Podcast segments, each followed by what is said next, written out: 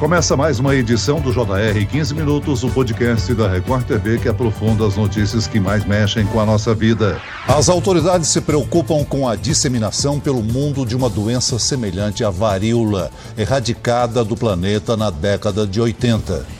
Trata-se da varíola do macaco, como é chamada, e já tem casos na África, Europa e agora nos Estados Unidos.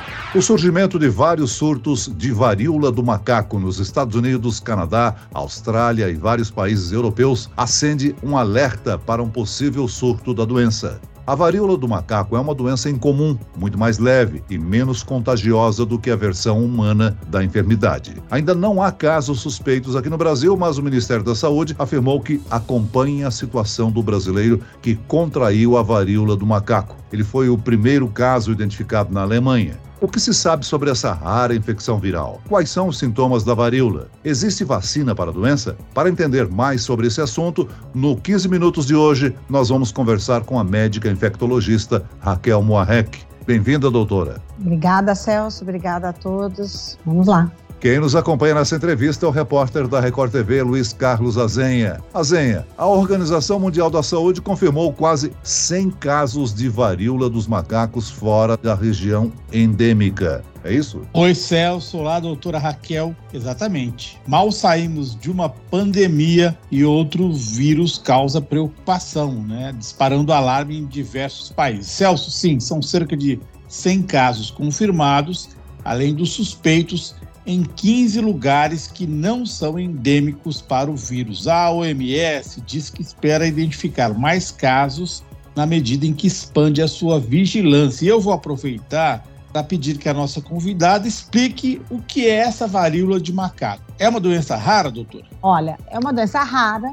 Ela começou em 1958. É da mesma família da varíola que a gente conhece, que é a varíola humana diferença. Ela tem um grupo e uma família outra. Então, ela é um ortopoxvírus. Olha que de nome difícil que ela vem. Mas ela é uma doença mais leve, mais branda e ela vem normalmente sempre de um transportador, um roedor ou um macaco. Essa é o normal da sua transmissão. O motivo de alarme é que ela está apresentando casos interhumanos e isso é o motivo de alarme no mundo em relação à sua real transmissão atual. Doutora, a varíola humana matou milhões de pessoas, mas acabou sendo erradicada há mais de 40 anos, após uma campanha global de vacinação. Quais as diferenças e as semelhanças entre a varíola humana e a chamada varíola dos macacos? Normalmente, a varíola humana ela levava quase a uma mortalidade, chegava a 30%. Essa varíola ela é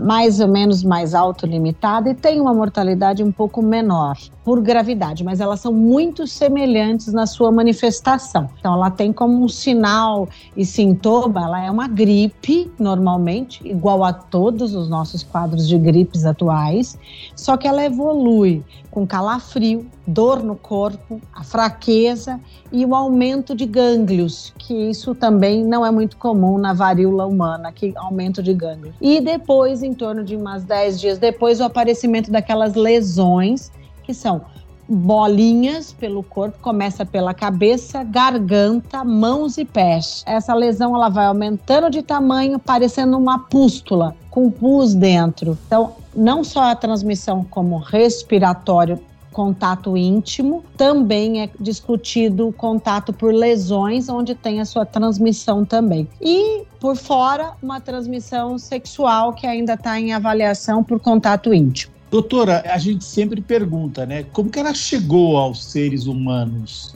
E a senhora falou em transmissão interhumana. Pode explicar para a gente? Quer dizer, está sendo transmitida de uma pessoa para outra, é isso? Isso, por contato próximo. As roupas podem contaminar, as crostas das lesões podem contaminar, que elas têm vírus dentro dessa lesão, porque ela é uma borda elevada, ela é vermelha e cheio de líquido dentro, como se fosse uma bolha, tá? Então, a exposição Pode ser pelas feridas, pode ser por mucosa, por gotícula respiratória grossa, porque ele é grande. Então, o motivo da gente não achar que é um Covid, uma transmissão muito maior, é porque tem que ter um contato muito íntimo, em menos de um metro de distância desta pessoa contaminada. Vamos pensar o seguinte: sarampo você leva uma contaminação de 15 a 17 pessoas. O Covid de 5 a 7 essa varíola ela leva de uma a três pessoas, porque é por contato íntimo rápido e interpessoal. Doutora, e como é o tratamento da pessoa que foi infectada? Nós já temos medicamentos para combater a doença? Olha, até na década de 80 nós tínhamos a vacina da varíola, então quem é mais velho de 1980 sabe que essa vacina foi dada, foi quando uma das coisas que conseguiu erradicar, né? Essa vacina da varíola foi criada no século XVIII, para você ter uma ideia, e veio até a década de 80. No Brasil nós enfrentamos muito pouco a varíola humana. A gente teve o primeiro surto no Maranhão, em 55 e conseguimos erradicar a varíola humana no Brasil na década de 80 e 1980. É, é uma vacina que é dada, é, temos ela como vacina indicada, que é a Vacínios, ela tem uma boa resposta, acima de 85% para quem já foi vacinado, como uma resposta boa. Ela é, tem que ser dada na população até o quarto dia. O doente tem que receber até o quarto dia. E aí a gente tem que fazer um bloqueio anelar, que seria aquelas pessoas ao redor, até sete dias deste contato. E existe outras vacinas também. Tem uma outra que está sendo estudada, que é uma outra vacina liberada também pela FDA. É uma vacina criada agora, né, em 2019, que pode cobrir também a do macaco como a varíola humana. Mas vamos deixar claro, ainda não está liberada em larga escala, não. Vamos voltar ainda a ter essas vacinas como uma coisa geral. Já teve vários pacientes perguntar quando é que a gente vai receber a vacina da varíola. Então, ainda não está isso. O que é a discussão internacional é bloqueio anelar para os casos suspeitos e os positivos e os contactantes regionais. Não está em conversa o uso dessa vacina em larga escala. Temos um antiviral que foi criado para tratamento também, chama Tecovirimat. Tem que ser dado para pessoas acima de 13 quilos, é em cápsula oral se não responder for casos mais graves, temos as imunoglobulinas, que também é dado em várias avaliações. E se precisar em casos de urgência, você pode usar outras vacinas que fazem ação cruzada para uma resposta imunológica para alguém que está doente ou do lado dessas pessoas. Eu tenho certeza e acredito que o Azenha também tomou na infância a vacina contra a varíola humana. As novas gerações deixaram de tomar essa vacina, doutora? Isso, deixaram de tomar na década de 80, ela não foi mais disseminada. Então, acima da década de 80, todo mundo tem aquela marquinha do braço direito, que é a vacina da varíola, e do lado esquerdo, que era a BCG. As pessoas que têm antes de 80 têm as duas marquinhas no braço. E essa disseminação dessa varíola do macaco é porque essas pessoas não tomaram essa vacina? Não, não tem nada a ver com a vacinação. É porque estava sendo estudado nos macacos lá no Congo, nessa primeiro surto em 58. E ela é um pouco endêmica lá na região. Então, nós temos vários surtos esporádicos dessa doença desde então. Tivemos um surto em 2019, que como discutiu sobre essa nova vacina, lá nos Estados Unidos, também por transmissão de roedores, animal doméstico e ser humano. O alerta agora é que esse quadro veio e foi transmitido por pessoas que não vieram da África. Então, começou a ter uma transmissão dentro de um país. E isso é um motivo de alarme. Há outros possíveis hospedeiros desse vírus, doutora? Isso é o que está se discutindo, Celso, que possa ter não só roedores, como algum transmissor são desse vírus a mais. É onde está sendo investigada para diminuir e fazer um bloqueio maior. Doutora, a Alemanha identificou o primeiro caso de infecção, né? O brasileiro chegou lá vindo de Portugal, passou pela Espanha.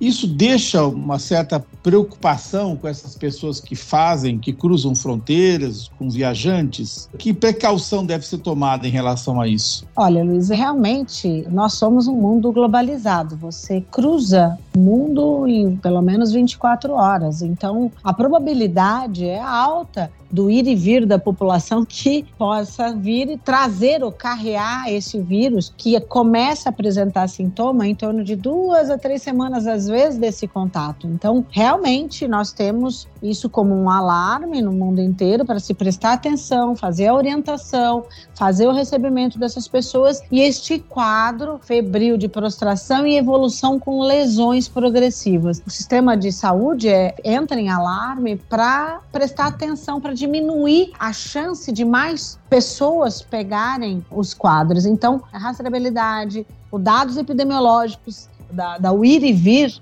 de quando chega alguém doente é muito importante. Nós não temos como bloquear portos e aeroportos de pessoas que vêm ou vão de um país ou provenientes de um país que tenham casos. Então, é só o preparar, orientar, estar ciente da necessidade de um bloqueio não só como isolamento, mas como orientação de tratamento e vacinação em bloco. Doutora Raquel, a senhora falou em prevenção aí, né? A Bélgica estabeleceu que todos os infectados com varíola do macaco devem permanecer em quarentena. Lá eles exigem 21 dias de isolamento. O país foi o primeiro a decretar medidas nesse sentido. É uma maneira eficiente de atuar nesse momento? Essa medida pode ser adotada por outros países que estão reportando casos? Isso, olha, o período de incubação é de 7 a 14. Então a pessoa pode estar transmitindo enquanto ela ainda não apresentou o quadro quadro. O quadro, quando ele começa, ele dura três a quatro semanas. Então, ele vai ter que entrar em isolamento nesse período de três semanas.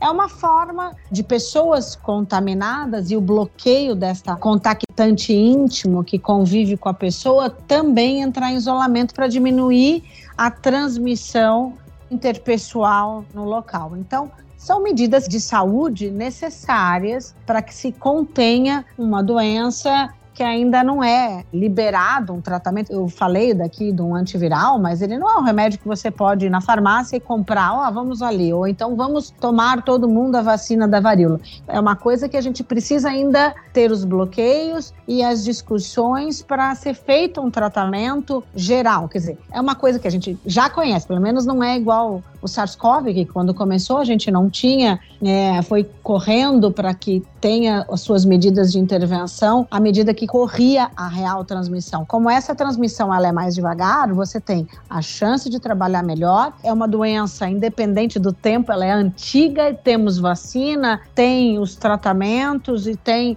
as orientações de bloqueio. E o caso registrado na Argentina, caso suspeito, o governo de lá disse que o paciente tem sintomas compatíveis possíveis aos da doença. Seria o primeiro caso aqui na América do Sul. É uma questão de tempo até a gente ter um caso aqui no Brasil, doutor?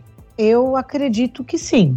É uma coisa viável no mundo. A gente não está fora dessa globalização. Não está isento da chance de termos algum caso suspeito no país. Eu acho que isso é provável. Mas como a transmissão é pequena, existe esses bloqueios, este controle, o motivo da dificuldade do exame ou do diagnóstico que é precisa ter uma sorologia específica, precisa ter esse isolamento viral ou por cultura ou por PCR, que o exame ideal seria uma reação molecular. Então, vamos dizer, nós vamos ter que nos preparar para dar diagnósticos a mais ou mais rápido e diagnósticos diferenciais, porque nós temos várias lesões ou os smallpox, né, ou grandpox, que é o que fala, lesões pequenas lesões grandes na doenças exantemáticas ou das doenças vesiculares, que são de diagnósticos sorológicos e que esses exames às vezes são difíceis acesso e você vai ter que ter um acesso muito mais rápido para dar um diagnóstico diferencial da varíola.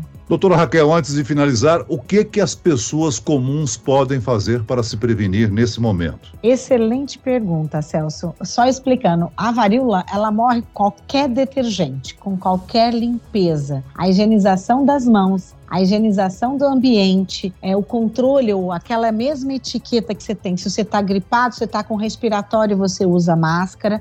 Se você se proteger, higienizar a mão, não botar a mão na boca, limpar superfícies com qualquer produto de limpeza domiciliar você já tem uma proteção grande. Nós já aprendemos tudo isso com a Covid-19, né? É só manter os bons hábitos. Muito bem, nós chegamos ao fim desta edição do 15 Minutos. Eu quero aqui agradecer a participação e as informações da médica infectologista doutora Raquel Moarec. Obrigado, doutora. Obrigada, Celso. Obrigada, Luiz. Obrigada a todos. E agradeço a presença do repórter da Record TV, Luiz Carlos Azenha. Azenha. Obrigado, doutora Raquel. Obrigado, Celso. Eu aqui com álcool gel bem do meu lado, tá, Celso? Valeu. Esse podcast contou com a produção de David Bezerra e das estagiárias Kátia Brazão e Larissa Silva. Sonoplastia de Marcos Vinícius. Coordenação de conteúdo Camila Moraes, Edivaldo Nunes e Deni Almeida. Direção editorial Tiago Contreira. Vice-presidente de jornalismo Antônio Guerreiro. E eu, Celso Freitas, te aguardo no próximo episódio. Até lá.